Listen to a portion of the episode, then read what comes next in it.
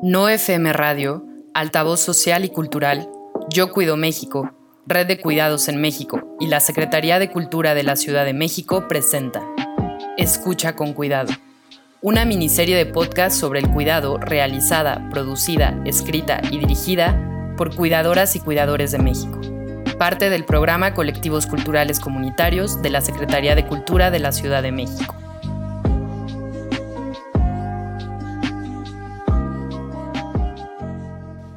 Cuidado, venimos marchando.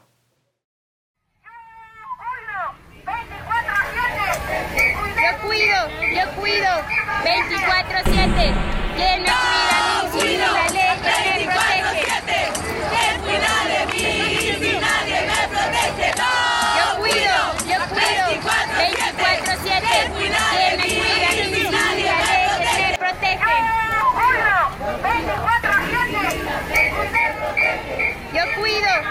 Yo cuido, 24-7. ¿Quién me cuida? Mi sí, las leyes me protegen. En 2018, Chile convocó a la primera marcha por el derecho al cuidado. Al año siguiente, México y Perú se sumaron a la lucha, para lo cual el 4 de octubre de 2019 se reunieron diversas asociaciones que actualmente conforman la colectiva Yo Cuido México. Este evento fue el punto de partida para organizar, entre otras cosas, la Marcha por el Derecho al Cuidado en México, que se llevó a cabo el 10 de noviembre del 2019. A esta convocatoria acudieron alrededor de 350 personas de la Ciudad de México y además se reunieron por la misma causa en distintos estados del país, como en Guerrero, Zacatecas, Jalisco y Tabasco. A este llamado respondió Chile una vez más y se sumó Perú. Y tenemos la seguridad de que cada año seremos más.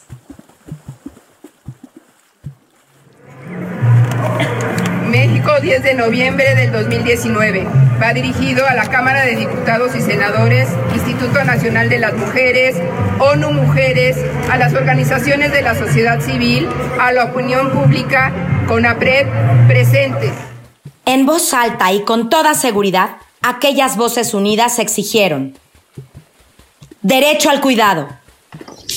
Bueno, mi día eh, en cuestión de cuidado siempre ha empezado un día antes. en ese tiempo yo iba a cuidar a mi papá y prácticamente un día antes yo requería dejar todo listo en casa en cuestiones de alimentación, cuidados, eh, salí a trabajar. Eh, eh, afortunadamente, bueno, en ese momento yo vendía por cambaseo, es decir, salía a las calles y casa por casa vendía para una marca de yogurt.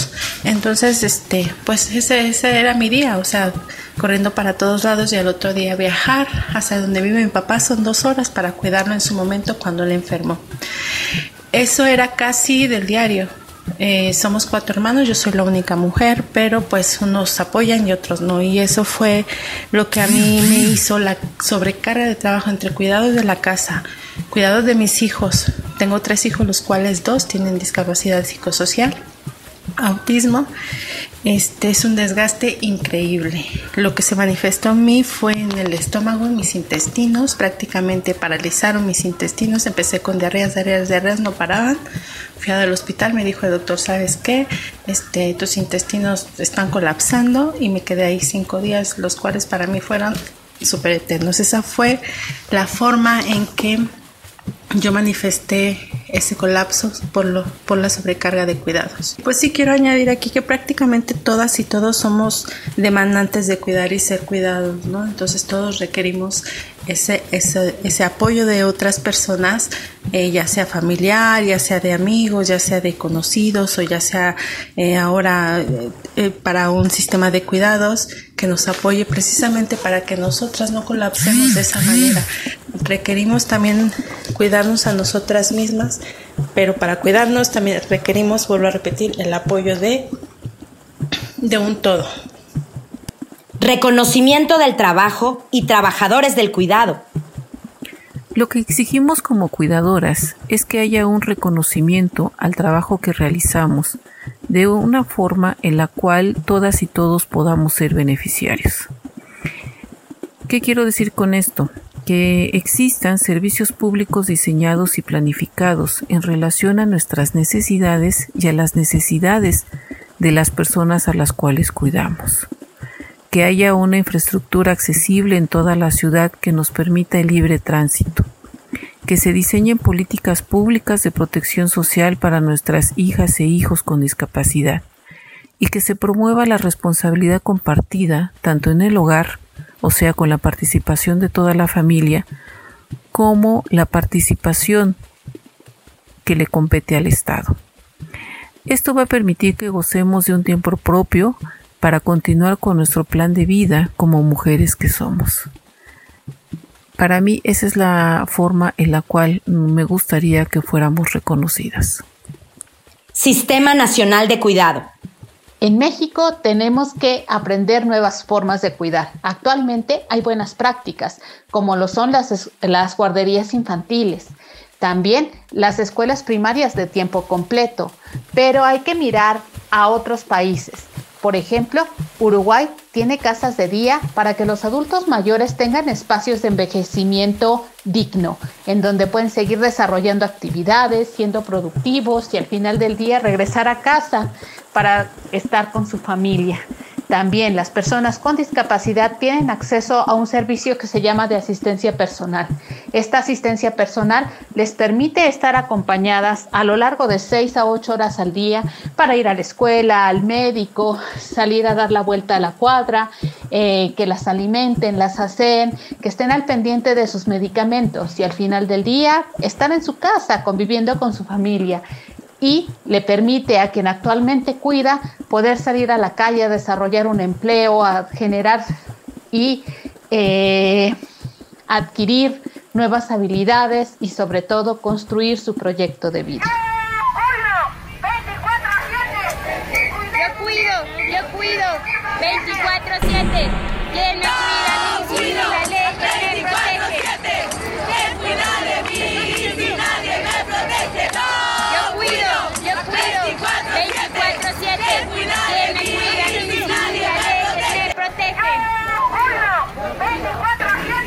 Derecho a la autonomía, derecho a la educación, derecho al empleo, trabajo remunerado, capacitación y actualización laboral.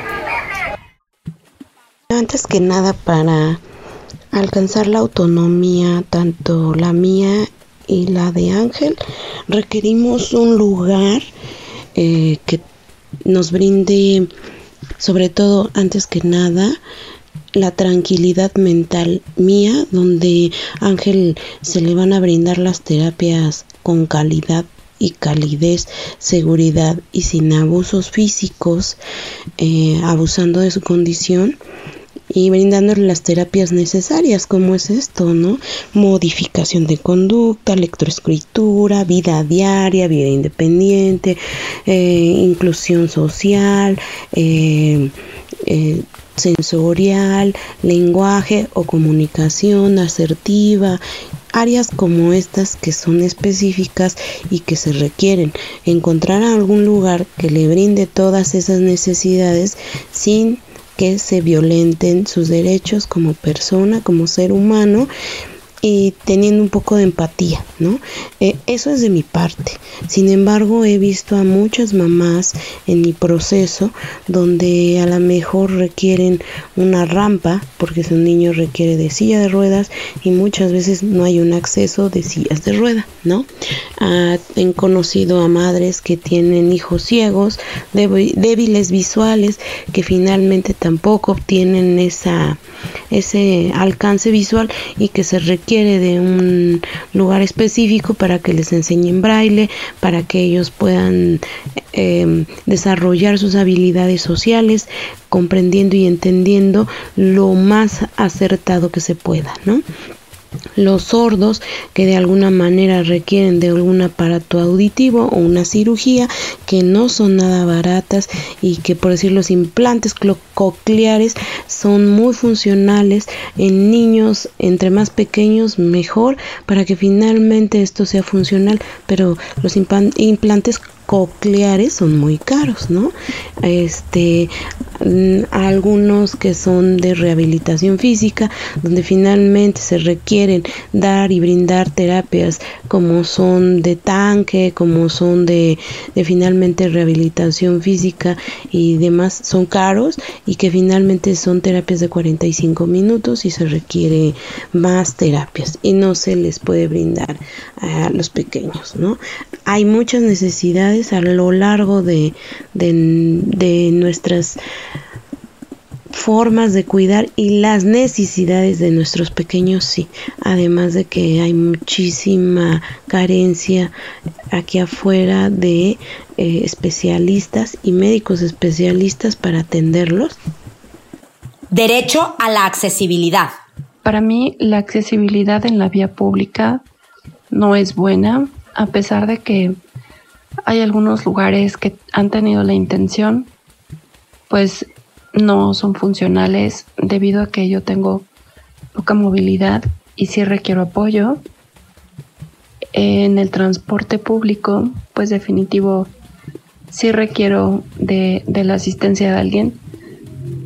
Como lo comentó, pues por el por la lesión y por la poca movilidad que tengo, soy cuadriplégica, eh, no me permite pues entrar de manera autónoma porque está muy inclinada la rampa y ya una vez dentro de la estación para poder abordar ya sea el metro o el metrobús en, para pasar del andén al autobús o al metro requiero apoyo y pues bueno, de pronto los apoyos que yo requiero son eh, generalmente de mi esposo, que es quien me acompaña. Y pues a veces este tipo de cosas eh, pues también lo excluyen por ser hombre y no poder viajar en alguno de estos transportes. Asesoría jurídica. Buenos días. Testimonio de la señora Cecilia Osorio, de edad de 49 años y con un proceso de Alzheimer de hace cuatro años. La señora Cecilia Osorio tuvo muchos problemas porque no se fue detectado a tiempo su enfermedad de demencia y ella no pudo resolver algunos asuntos legales que tenía con, con, sus, con sus propiedades y eso quedó imposibilitado porque tampoco los familiares tuvieron la oportunidad de, de percatarse que, del problema que ya estaba pasando. Cuando ella llegó a cumplir los 50 años, ya casi no se acordaba de nada. Ya no se acordaba que tenía, quién era su familia, quién era su esposo. Entonces quedó imposibilitada para, para donar o para, o para atestar a nombre de su único hijo que tiene, que por cierto no vive aquí en la ciudad. Entonces ella, los abogados hicieron algunas cosas para poder disponer de su propiedad, pero ya sin el consentimiento de ella. Entonces yo, quiero sugerir que debemos estar preparados para estas circunstancias, estos tiempos difíciles y poder capacitarnos, podernos informar de qué puede pasar con nuestras propiedades si en un caso de demencia senil o Alzheimer no podemos dejar las cosas arregladas. Organizaciones de la sociedad civil. Hola, mi nombre es Adriana y yo tengo un hijo que requiere más cuidados debido a que tiene síndrome de West. El síndrome de West son espasmos infantiles de difícil control con retraso en el neurodesarrollo y retraso psicomotriz. Yo he recibido ayuda del grupo, de la asociación. Sí me ha ayudado mucho, me ha ayudado a que mi hijo tenga un mejor tratamiento en cuanto a medicamentos y me ayudaron a que mi hijo no se contagiara de COVID, eh, ayudándome a mí a obtener un amparo para poder cuidarlo. Los frutos de levantar la voz como colectiva y exigir nuestros derechos no se hicieron esperar. El día 12 de noviembre, la senadora Claudia Anaya presentó una iniciativa con proyecto de decreto por el que se adicionan diversas disposiciones a los artículos cuarto y 73 de la Constitución Política de los Estados Unidos Mexicanos, con la finalidad de reconocer el derecho al cuidado y mandar un mensaje en el Pleno para las participantes de la marcha. También se nos convocó a participar en una mesa de trabajo dirigida por Lorena Villavicencio y conformada por asociaciones y personalidades como Red de Cuidados en México, las Constituyentes Feministas, Incide Social, Pensadoras Urbanas, la Fundación Frederick Ebert Stiftung y Amalia García, entre otras. Aquella mesa tuvo el objetivo de presentar una iniciativa con proyecto de ley para reconocer el derecho al cuidado digno y al tiempo propio. Esta iniciativa permitió que otras iniciativas presentadas en marzo se reactivaran y que ambas se presentaran para su dictaminación en octubre del 2020 en la Cámara de Diputados.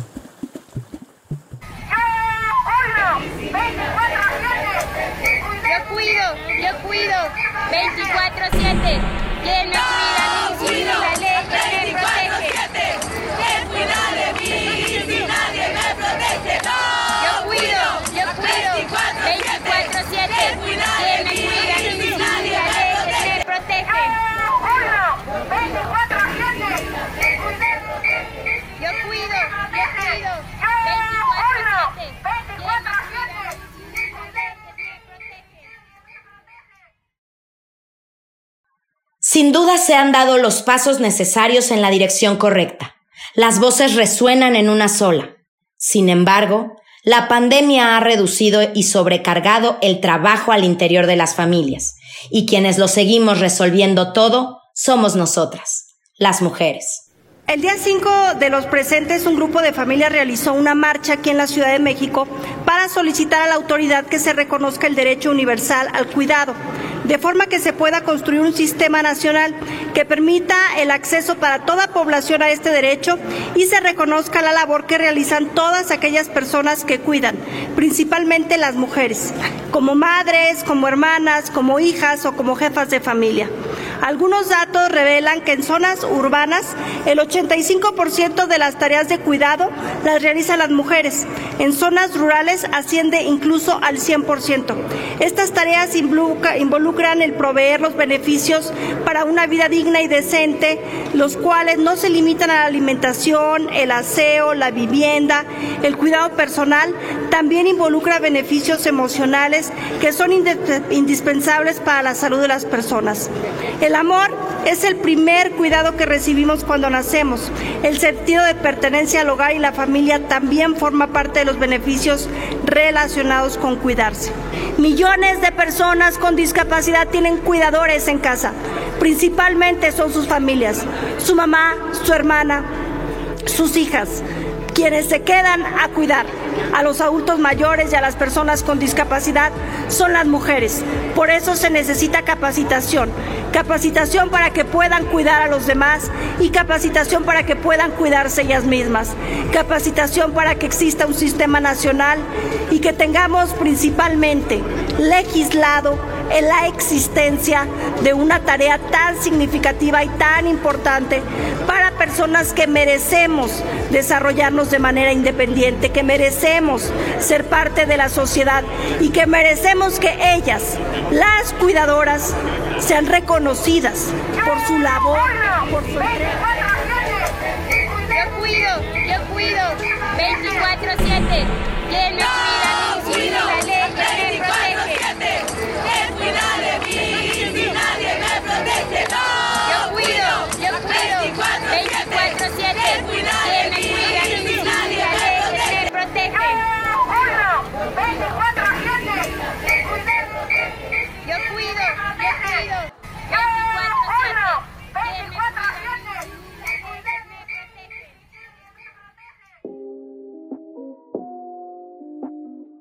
Cuidado, venimos marchando fue realizado, producido, escrito y dirigido por Mayra Chávez, Margarita Sandra Garfias Hernández, María Angelina Silveira Baquedano, Sofía Martínez Vargas y Sodelva Alavés Ruiz. Con el apoyo de Adriana Martínez Mendoza, Cintia Noema Uceta Sánchez, Hilda Gutiérrez y Marta García. Edición Sebastián Morales. Producción ejecutiva Rafael Rodríguez. Escucha con cuidado es presentado por No FM, Altavoz Social y Cultural, Yo Cuido México, Red de Cuidados en México y la Secretaría de Cultura de la Ciudad de México en el marco del programa Colectivos Culturales Comunitarios de la Ciudad de México. México 2020.